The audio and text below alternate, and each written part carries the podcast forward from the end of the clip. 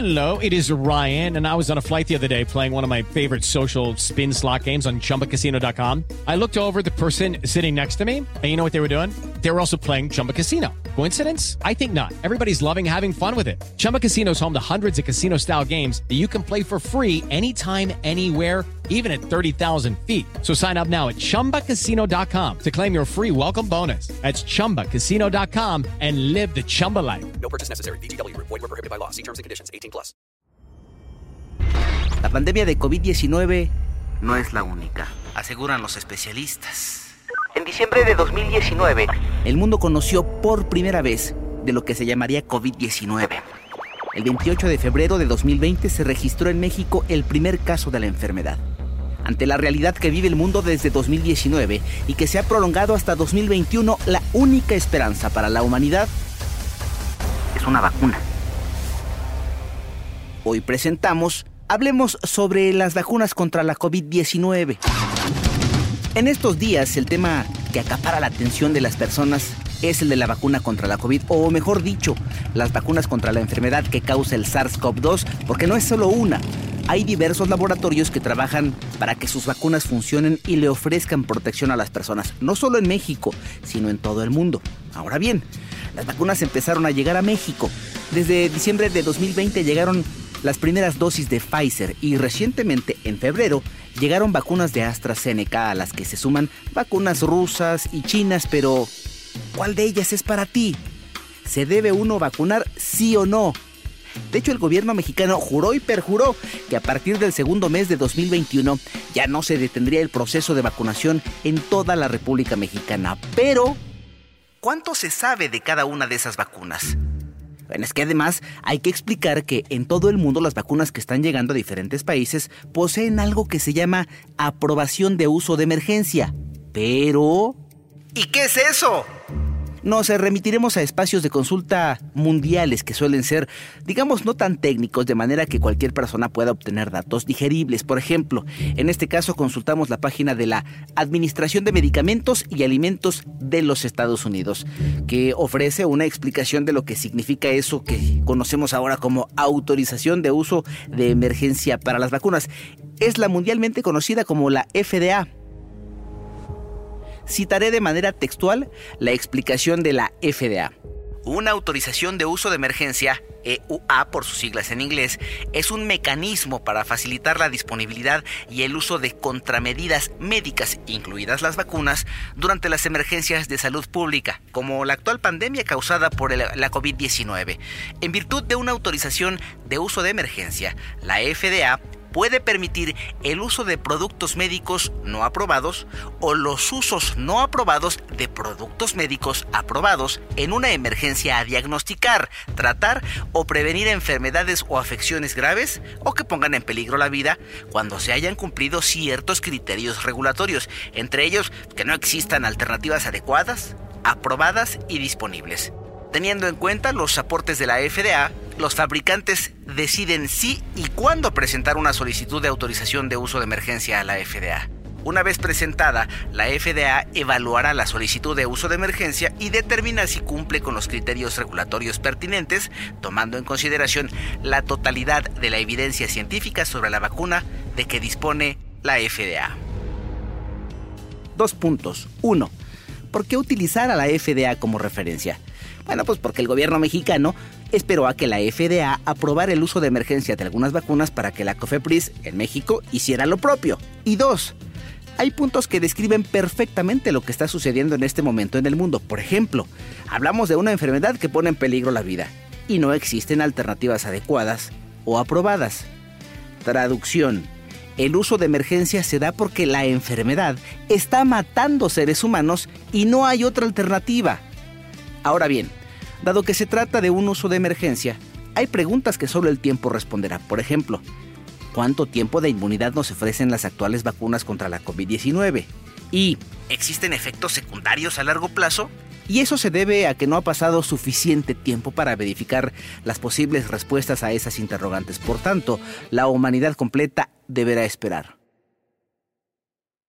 Dada la situación que se vive en México, buscamos a una de las personalidades más reconocidas en el país y en otras partes del mundo en materia de alergología. ¿Por qué? Pues porque debemos estar enterados y, y preparados para lo que nos espera con las vacunas, es decir, qué precauciones se deben tomar, qué pasa con las personas alérgicas a algo, y si debemos o no vacunarnos y por qué. Caminemos pues de manera virtual a lo largo del túnel de la información e invitemos a la distancia, a la sana distancia y con un buen y aromático café, a menos que se te antoje algo más fuertecito, a un experto que nos hable del tema. Para la charla invitamos y aceptó explicarnos al doctor Javier Gómez Vera, alergólogo, es también jefe del Servicio de Alergias del Hospital López Mateos del ISTE y expresidente del Colegio Mexicano de Inmunología Clínica y Alergias. Nada más. Oiga, doctor, en buena onda. Es mucha la información que debemos conocer de las vacunas y podría no alcanzarnos este espacio para hablar de cada detalle, pero le propongo algo. Hablemos de la primera vacuna que se está aplicando en diversas partes del mundo y que llegó a México desde diciembre. ¿Le parece bien? Esa vacuna es la de Pfizer BioNTech, que por cierto fue aprobada por la FDA para su uso de emergencia y luego se aprobó también en México. Los invito pues a escuchar y a imaginar la plática que tuvimos con el especialista. Mira, acomódate, relájate y participa. O si vas manejando, simplemente escucha los detalles que nos da el doctor, sobre todo para las personas que tienen alergias a algo. Eh, ¿Están listos? ey, ey, a ver tú, ey, sí, tú por allá, ¿listo? sale, órale, arrancamos.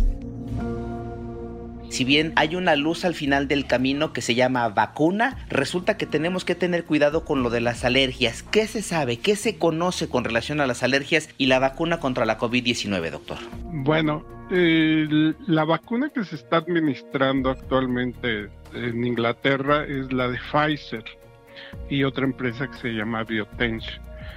Esta vacuna eh, se empezó a administrar y dos pacientes, dos eh, pacientes, trabajadores de la salud, presentaron una reacción adversa severa secundaria a alergia a la vacuna. Afortunadamente los dos pacientes están eh, asintomáticos, estuvieron en valoración y mm, eh, no perdieron la vida, no, estuvieron en riesgo su vida.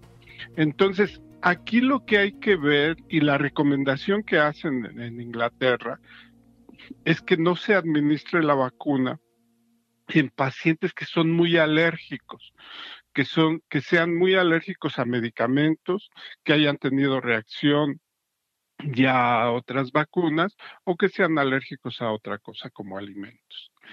Yo eh, considero que esta reacción es, eh, pues de alguna manera esperable. Hay que tener mucho cuidado en estos grupos de riesgo y eh, ya con, con el correr del tiempo y la administración a mucho más pacientes, y teniendo en cuenta esta protección nos vamos a dar cuenta realmente qué tan importante es esta advertencia que está saliendo en, en Inglaterra. La pregunta que nos hacemos muchos es, ¿me la pongo o no? Y, cuando esté la vacuna y entonces nosotros no sabemos qué responder porque nos platican, oye, yo por ejemplo soy alérgico al polvo o yo soy alérgico a las fresas, e, etcétera. Y, y nos preguntan, ¿es a cualquier cosa las alergias? ¿Alergias a cualquier cosa o en particular a algo, doctor? Bueno, en primer lugar, yo creo que lo más importante es dejar bien en claro que debemos de ponernos la vacuna. La vacuna tiene un margen de seguridad muy grande y de hecho, a pesar de estas reacciones adversas que se han manifestado, esto no, eh, de alguna manera, no imposibilita la administración de la vacuna. Eso es en primer lugar. En segundo lugar, una reacción anafiláctica como la que se presentó en esta ocasión generalmente es por alergia a algunos de los componentes de la vacuna. Recordemos que la vacuna tiene su componente principal es una cadena de ARN o ácido ribonucleico que se va a administrar eh, inyectada y que va a estimular a las células a producir los determinantes antigénicos del virus y de esta manera cuando se empiecen a producir, cuando nuestras células empiecen a producir estos determinantes antigénicos, nuestro sistema inmune va a reaccionar con ellos. Entonces, puede ser reacción alérgica a este compuesto reacción alérgica a una cadena de, lípidos que, que eh, envuelve este compuesto en la vacuna o reacción alérgica a los conservadores que todas las vacunas llevan y que esta, sobre todo por ser tan delicada que se tiene que mantener a menos 70 grados, eh, también tiene este tipo de conservadores. Entonces, de alguna manera, si no somos alérgicos a esto, eh, yo creo que no va a haber problemas en administrarnos la vacuna. De hecho, la recomendación que el Reino Unido da es que solo los alérgicos a medicamentos, los que sean muy alérgicos a medicamentos o a vacunas, sean los que se tengan eh, especial cuidado a la hora de administrárselas. Ahora, la otra situación que es bien importante es que en el lugar a donde se administre, y esto es para todas las vacunas, se tengan eh, los elementos para revertir un posible eh, reacción anafiláctica y esto también puede suceder en otras vacunas. Entonces, esto es muy importante. Debe de, haber todos los eh, medicamentos para revertir una reacción anafiláctica en cualquier tipo de administración de vacunas. Así empezamos la charla que nos deja con información valiosa a menos que ustedes opinen otra cosa, pero podríamos decir que de acuerdo con el alergólogo, sí debemos vacunarnos aun si somos alérgicos a algún medicamento. Pero donde nos pongamos la vacuna, debe haber personal que sepa qué hacer en caso de que tengamos una reacción y además que cuente con lo necesario para atendernos. No sé si ustedes piensen lo mismo o les pase, pero yo me quedé con una duda porque cada quien en su especialidad habla con su propio lenguaje. Pero como no somos todólogos, entonces deberíamos investigar qué es una reacción anafiláctica. Ah, por cierto, antes de seguir con la plática les había yo sugerido que participaran, pero no les dije cómo, ¿verdad? Ok, miren, hay una cuenta de Twitter que está permanentemente abierta para ustedes y es arroba en vivo. Y ahí se reciben los comentarios sobre este y otros temas de los que hablamos en el podcast Vamos con Toño de iHeartRadio. Ahora sí, entonces, mm, ¿dónde nos quedamos? Eh, así. Eh, ¿Qué pasa si me vacuno y tengo alguna alergia? ¿Las reacciones se manifestarían de inmediato cuando nos suministran la vacuna, doctor? Sí, este tipo de reacciones sí se administran de inmediato en la primera media hora. Este, generalmente la mayoría de los pacientes que pueden tener esta reacción. Tendríamos que los mexicanos eh, hacernos estudios para saber, porque muchos no sabemos si tenemos alergias, ¿tendríamos que hacernos estudios para saber si somos alérgicos a algo, doctor? No, no específicamente para administrarse esta vacuna. Eh, la recomendación es muy precisa. Solo aquellos pacientes que hayan presentado reacción eh, anafiláctica o alérgica severa a medicamentos, a vacunas o alguna otra cosa, serían los que deberían de tener cuidado para administrarse la vacuna. A cualquier medicamento entonces, ¿verdad? a cualquier medicamento y ese nada más es el antecedente. O sea, si yo tengo un paciente que a la hora de interrogarlo me dice, doctor, yo tuve reacción a algún medicamento o ya he tenido reacción a otras vacunas, entonces ahí eh, hay que valorar si le administramos la vacuna al paciente o si este, o si es preferible no administrársela.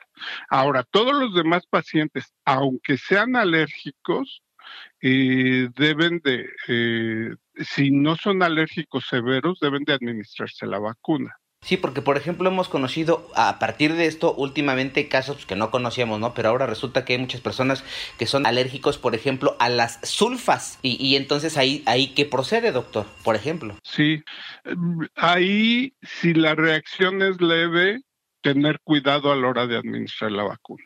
Si la reacción es severa, yo en lo personal eh, le recomendaría que se aplicara la vacuna en un lugar donde hubiera un médico que le estuviera valorando los siguientes 30 minutos.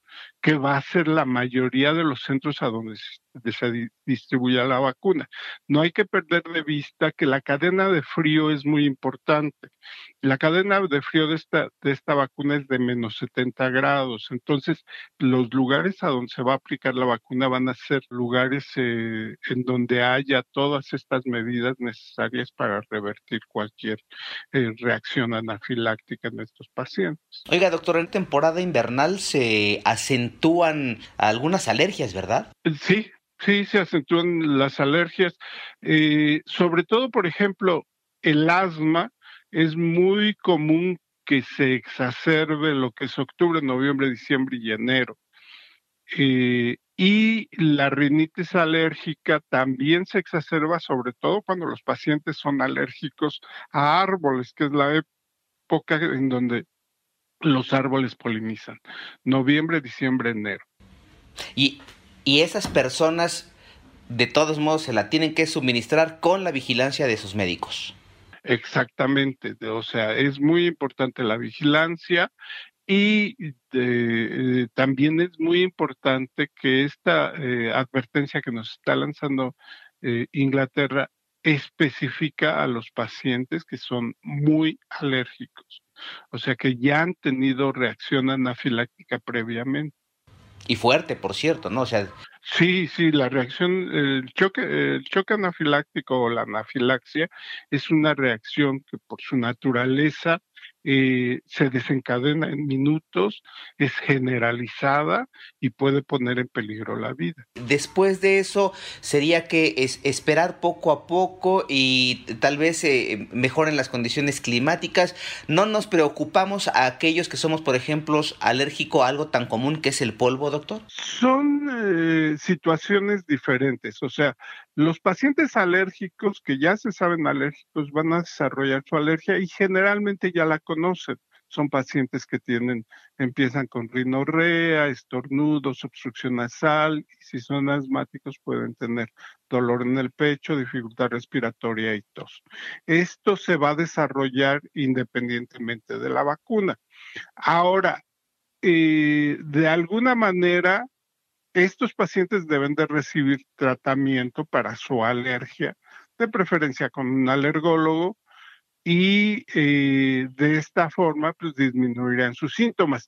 Y esto no impide el que eh, nos vacunemos en cualquier época del año, no es una contraindicación. Ahí está entonces la explicación de lo que es un choque anafiláctico, pero para ser más claros, una reacción de esa naturaleza es, por ejemplo, cuando te suministran un medicamento y de repente te llenas como de ronchitas o granitos, así como cuando te intoxicas por algo que comiste. Otros síntomas son náuseas, vómito, dificultad para respirar o hasta un shock que si no se atiende de inmediato o de manera correcta puede causar la pérdida del conocimiento o incluso la muerte. Algunos datos sobre las vacunas que debes saber son, por ejemplo, que la Organización Mundial de la Salud al cierre de febrero de 2021 dice y reconoce que hay al menos 7 vacunas distintas que se han empezado a aplicar en el mundo, pero hay más de 200 vacunas experimentales en desarrollo, de las cuales más de 60 están en fase clínica. ¿Cuál es la fuente? Puedes consultar la página de internet de la Organización Mundial de la Salud. Y este dato es eh, particularmente de llamar la atención, porque imagínate nada más, aún luego de que te vacunes, no vas a poder dejar de usar el cubrebocas y deberás seguir manteniendo lo que en México se ha denominado como sana distancia, además de que se deberán evitar las aglomeraciones. ¿Tú cómo ves? Eh, sobre todo con este último punto, lo de las aglomeraciones, porque entonces deberíamos preguntarnos, ¿y los conciertos? Y los actos sociales como fiestas en salones y otras actividades multitudinarias? ¿Qué pasará con ellas? En fin, esto último habrá que ver cómo ocurre en México. Por lo pronto, nos vamos al último tramo de la charla que tuvimos con el doctor Javier Gómez Vera, jefe de servicios de alergias del Hospital López Mateos del Liste y expresidente del Colegio Mexicano de Inmunología Clínica y Alergias. Por cierto, ya llevamos dos cafecitos y probablemente es momento de un desempance. Bueno, Ustedes deciden con qué. Finalmente, ¿cuáles son las recomendaciones en general para los mexicanos que estamos ya pendientes y esperando justamente una vacuna? Bueno, en primer lugar, La vacuna en México para la mayoría de la población que somos todos se va a aplicar ya bien por ahí de la mitad del año. De aquí a entonces se van a empezar a, vacunar los médicos, como tú mencionaste, para que estén en los hospitales y tengan más seguridad, y los adultos mayores y aquellas personas de riesgo. Entonces, la vacunación no va a ser algo que va a llegar eh, rápidamente. Y mientras no tengamos la vacuna, y creo que aún después de tenerla, las medidas de prevención son muy importantes.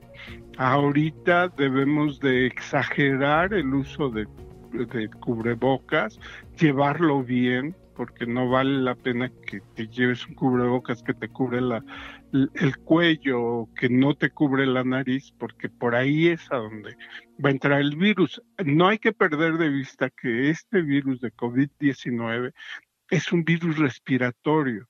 Entonces, por fuerza tiene que entrar a través de nariz y se va, eh, va a crecer en, en la tráquea y en los bronquios, que es el principal lugar a donde va a llegar. Entonces el cubrebocas es muy importante y si puedes usar careta, yo recomendaría que usaran careta. Con, se ha demostrado y hay muchos estudios que demuestran que el uso de careta y cubrebocas entre dos personas y que una de ellas esté enferma reduce a menos del 1% la posibilidad de contagio.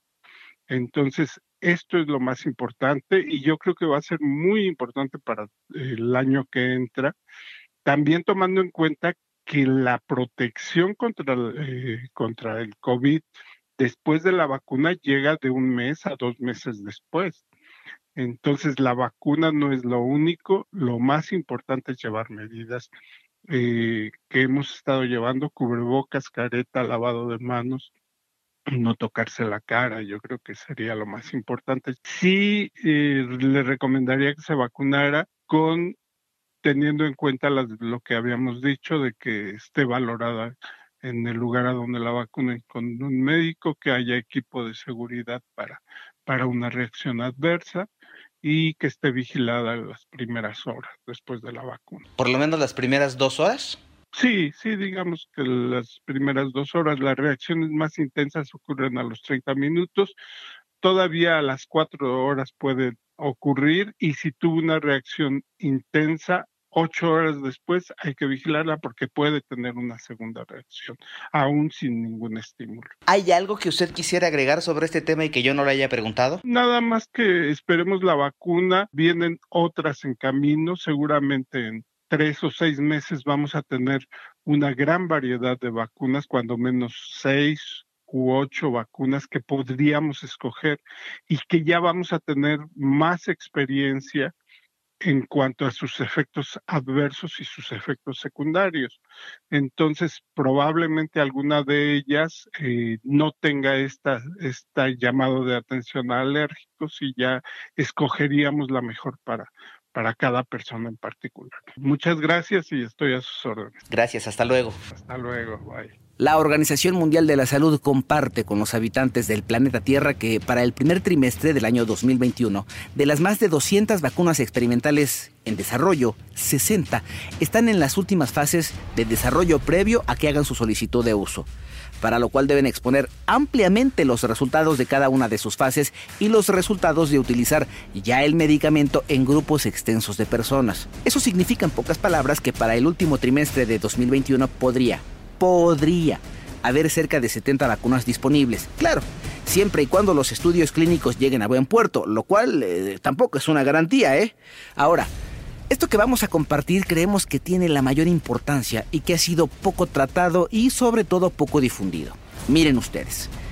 Si se dan una vueltecita por la página de la Organización Mundial de la Salud en la parte en la que se habla de las vacunas contra la COVID-19, aunque no tienen que hacerlo porque para eso estamos nosotros, van a encontrar en el último párrafo los siguientes tres renglones que citamos de manera textual para que dimensionen el reto que tenemos como humanidad de ahora y en adelante. Estar vacunados no significa tirar por la borda las medidas preventivas y arriesgar nuestra salud y la de los demás, sobre todo porque todavía desconocemos el grado en que las vacunas protegen no solo contra la enfermedad, sino también contra la infección y la transmisión. Hasta aquí la cita textual de la Organización Mundial de la Salud. A continuación mencionaremos algunos datos que incluye la OMS en cuanto a los grupos de personas que aún no deberían vacunarse, por lo menos con Pfizer. Número 1.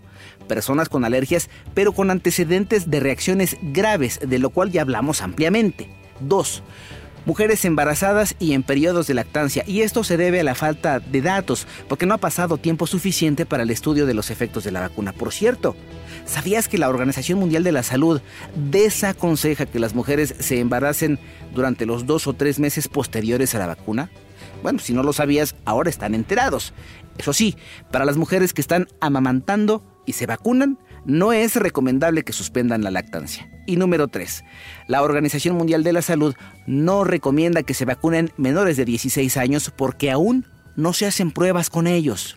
Finalmente podríamos concluir que los expertos a los que hemos recurrido, las fuentes de consulta de la Organización Mundial de la Salud y la FDA coinciden en que las personas sí deben vacunarse, aunque sea con un medicamento de otro laboratorio distinto al que hemos tratado en este espacio. Es decir, puede ser Cancino, puede ser AstraZeneca, Moderna, Sinovac, la que sea. Lo importante es adquirir protección, aunque sea por un tiempo aún no determinado, ¿eh? Y eso no significa que podremos dejar de usar los cubrebocas o las mascarillas, como le llaman en algunos otros países del mundo, o que podremos aglomerarnos como antes en actos multitudinarios, porque esto aún no llega a su fin. Yo soy Pepe Toño Morales y los espero en una emisión más de Vamos con Toño de iHeartRadio, en la que podríamos hablar de tu historia, de lo que pasa en México y por supuesto el mundo. Agradezco como siempre la colaboración de César Alvarado y José Francisco Núñez para que las palabras se vuelvan sonido y lleguen hasta ti a través de este espacio. Gracias, gracias como siempre y no, no, no te descuides, porque ya sabes, ¿eh? En una de esas, si me buscas, ya te la sabes, ¿no? me encuentras. ¡Vámonos!